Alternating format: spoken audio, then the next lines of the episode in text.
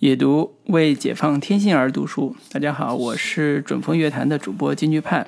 好多人问过我说，你的网名金菊派到底有何寓意呢？呃，我说这可能是个能吃的东西吧，金菊派嘛。但是这个调侃背后其实有一个隐情，就是我自己还是挺喜欢武侠小说的。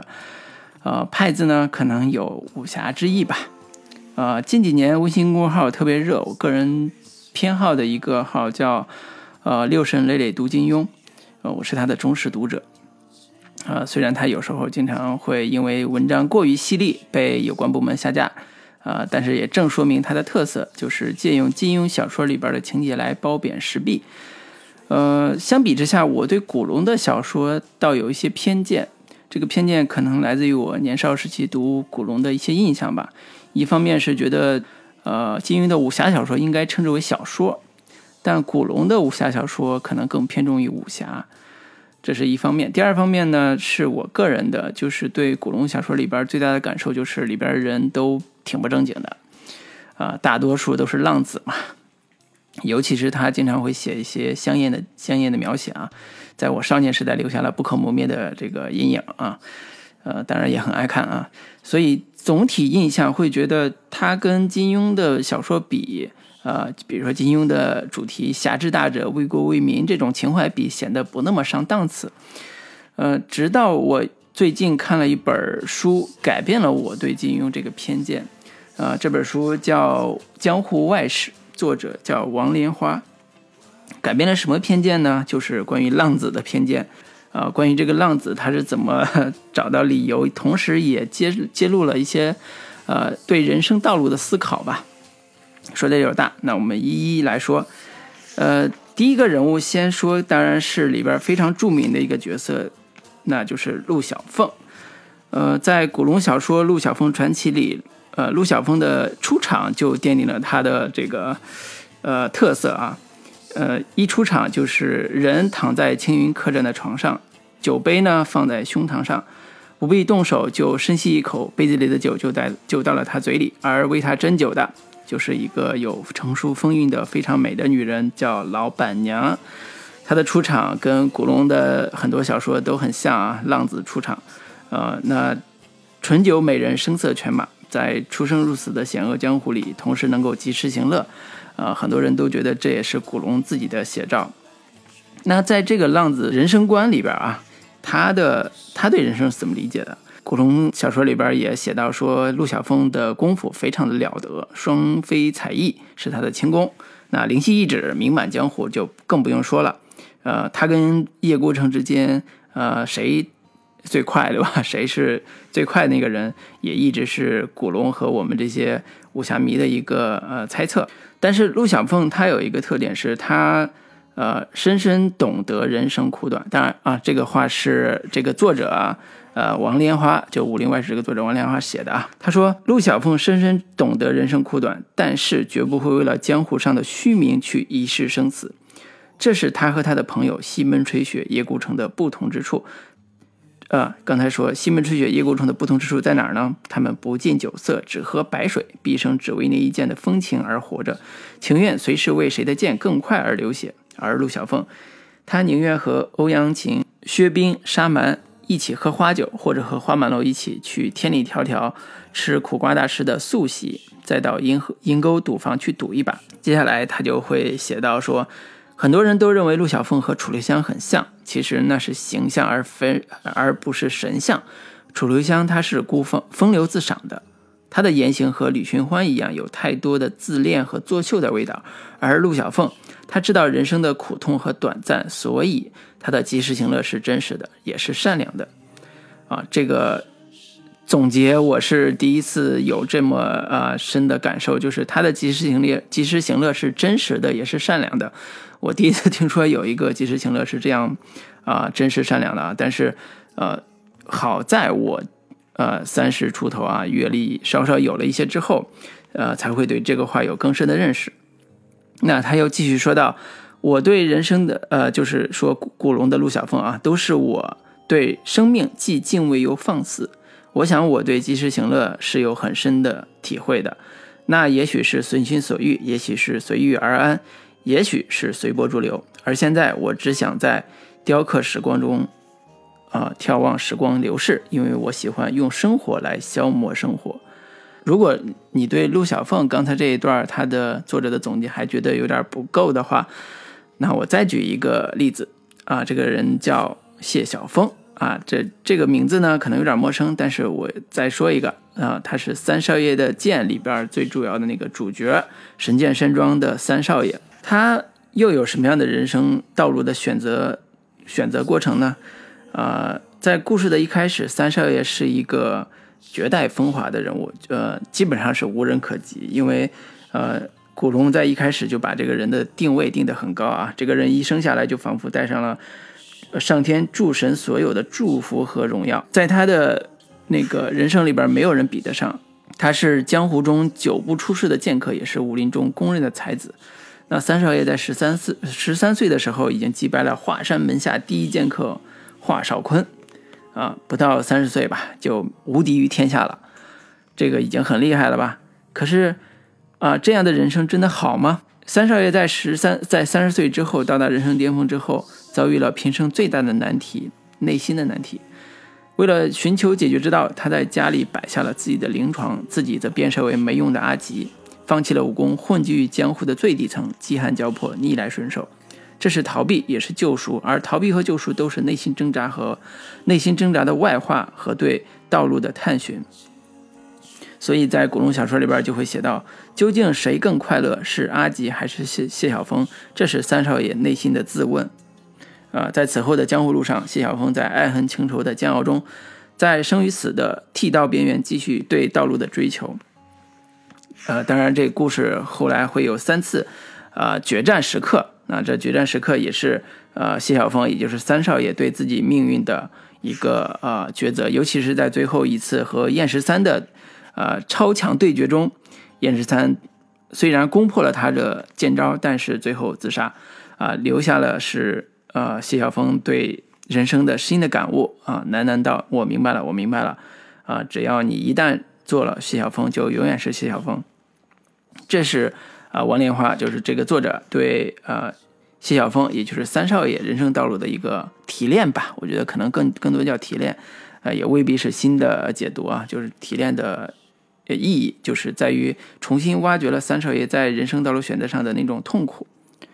刚才说到六神磊磊读金庸是用金庸的小说来褒贬时弊，这是他的特色。那么这本《江户外史》的最大特色其实是这个作者。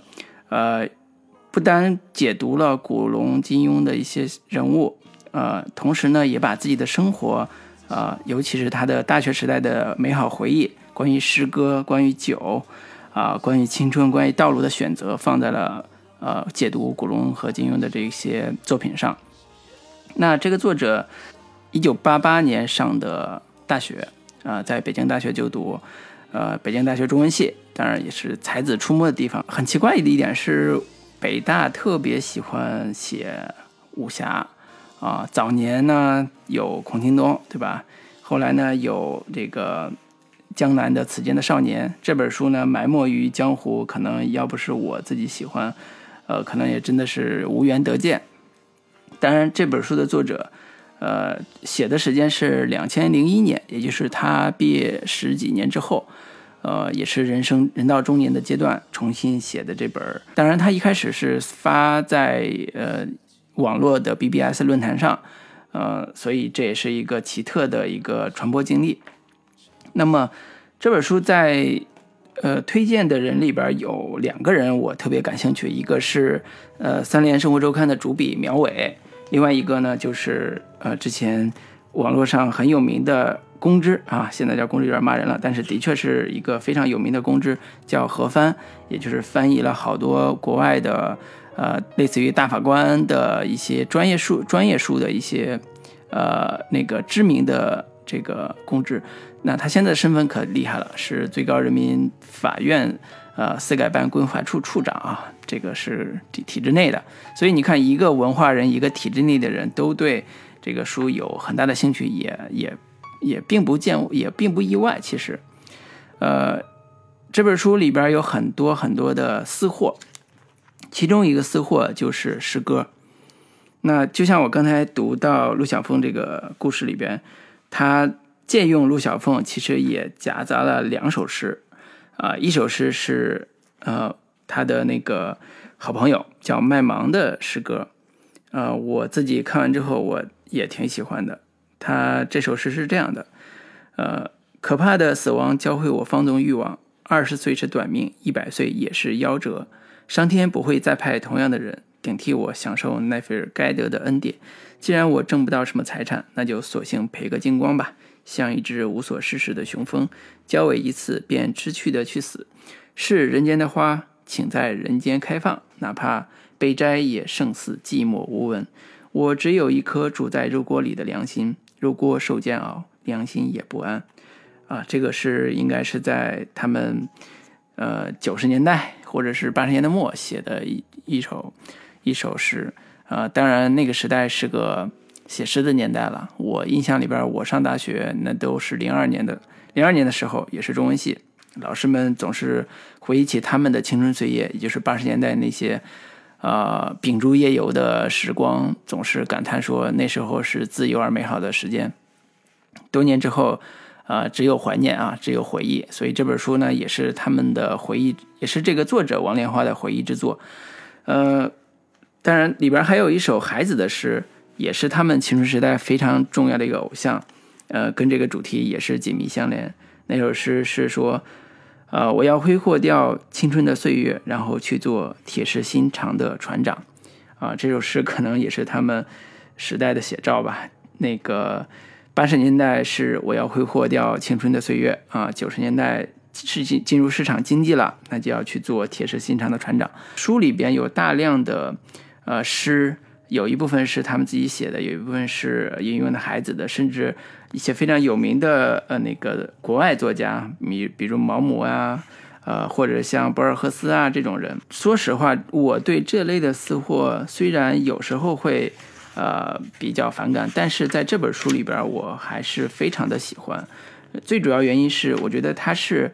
啊，诗格人格于一体啊！什么叫诗格人格？就是他用诗完全在于阐释他的人生，也是他解读金庸、解读古龙，也是完全在在阐释他的人生，仿佛他的人生和这些，呃，金庸金庸笔下的英雄、古城古龙笔下的浪子都融为一体。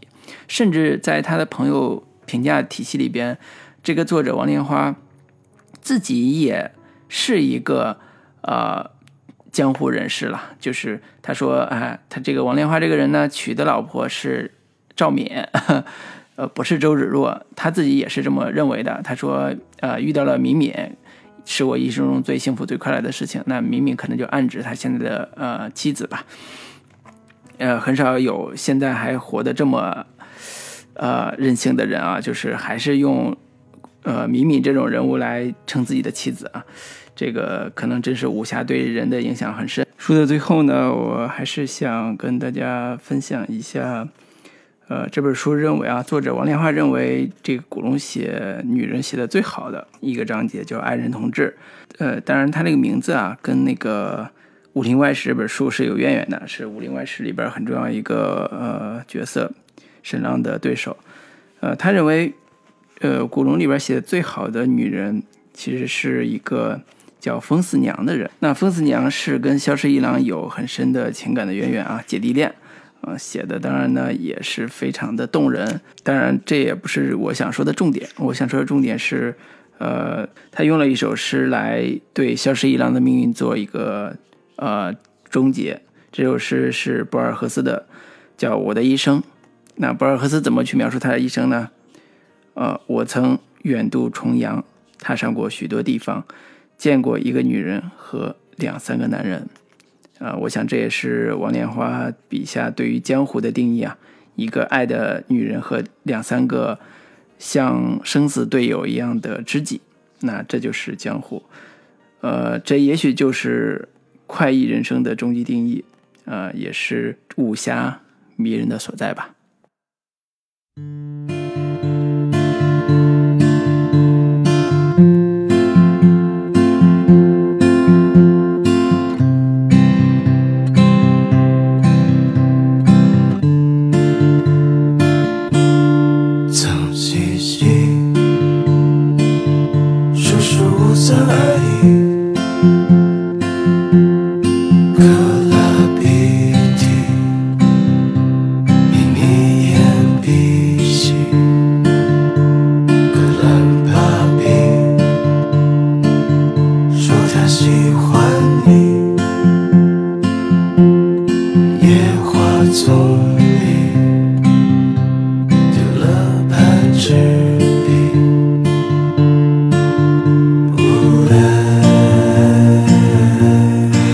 收过眼泪